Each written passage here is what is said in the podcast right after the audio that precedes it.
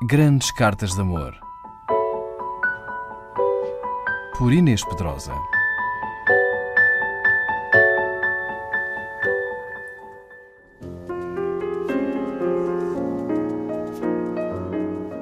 Entre as famosas cartas de Fernando Pessoa a Ofélia de Queiroz, a única namorada que se lhe conhece, há uma que tem a graça particular de ser escrita em forma de requerimento oficioso e, naturalmente, desesperançado. Escrita na casa de vinho Isabel Pereira da Fonseca, onde o poeta ia tomar um cálice de aguardente no intervalo dos seus trabalhos de correspondente comercial em várias empresas da Baixa Lisboeta. Requerimento em 30 linhas.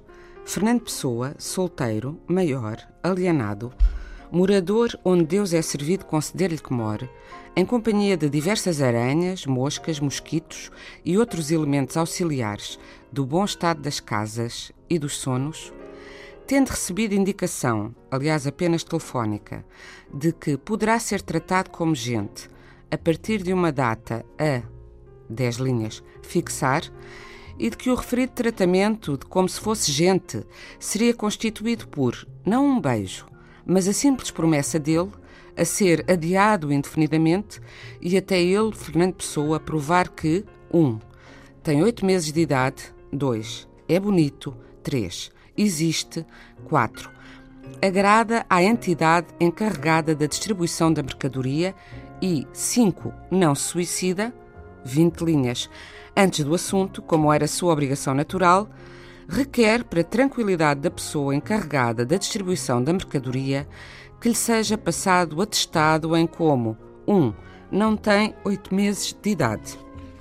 2. É um estafermo. 3. Nem mesmo existe. 4. É desprezado pela entidade distribuidora. 5. Suicidou-se. 30 linhas. Acabam as 30 linhas. Aqui devia pôr-se espera de ferimento, mas não espera nada o Fernando.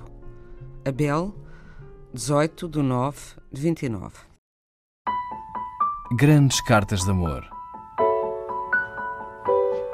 Por Inês Pedrosa.